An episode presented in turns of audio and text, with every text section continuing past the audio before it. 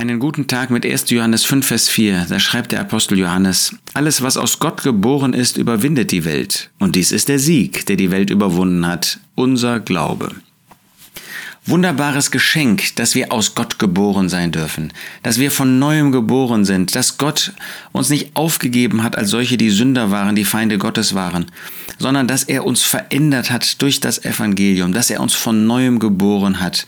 Ja, wir sind aus Gott geboren. Das ist nicht irgendwie eine durch Menschen bewirkte Veränderung, sondern Gott selbst ist tätig geworden.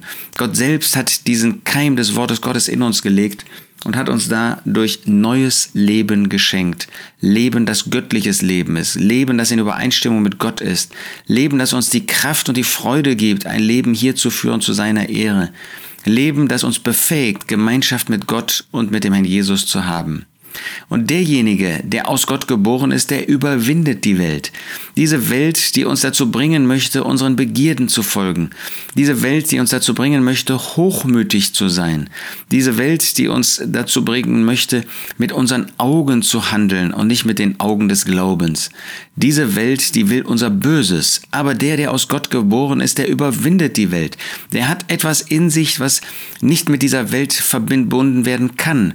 Der hat etwas in sich, was stärker ist als die Welt, weil Gott auf unserer Seite steht, weil der Geist Gottes in uns wohnt. Und der überwindet die Welt. Der sucht nicht diese Welt. Der sucht nicht das, was in dieser Welt üblich ist, das, was zu diesem dem Charakter dieser Welt gehört, sondern er überwindet die Welt mit ihren Angriffen, mit ihren Verführungen, mit ihren Listen, mit ihren Taktiken. Und was ist der Sieg, der die Welt überwindet? Das ist unser Glaube.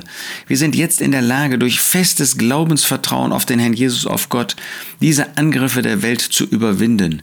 Derjenige, der im Glauben lebt, der braucht diese Welt nicht. Ja, er gebraucht das, was Gott in dieser Welt uns zu gut gegeben hat. Nahrung zum Beispiel. Wir wollen auch arbeiten.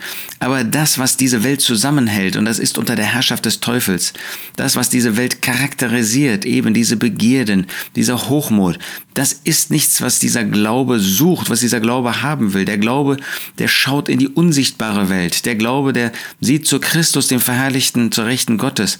Und dieser Glaube ist verbunden mit ihm und er überwindet die Welt. Er will mit dieser Welt nichts zu tun haben, als den Menschen dieser Welt die gute Botschaft weiterzugeben.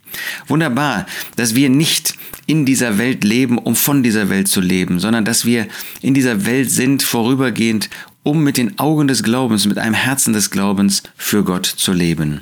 Alles, was aus Gott geboren ist, überwindet die Welt. Und dies ist der Sieg, der die Welt überwunden hat, unser Glaube.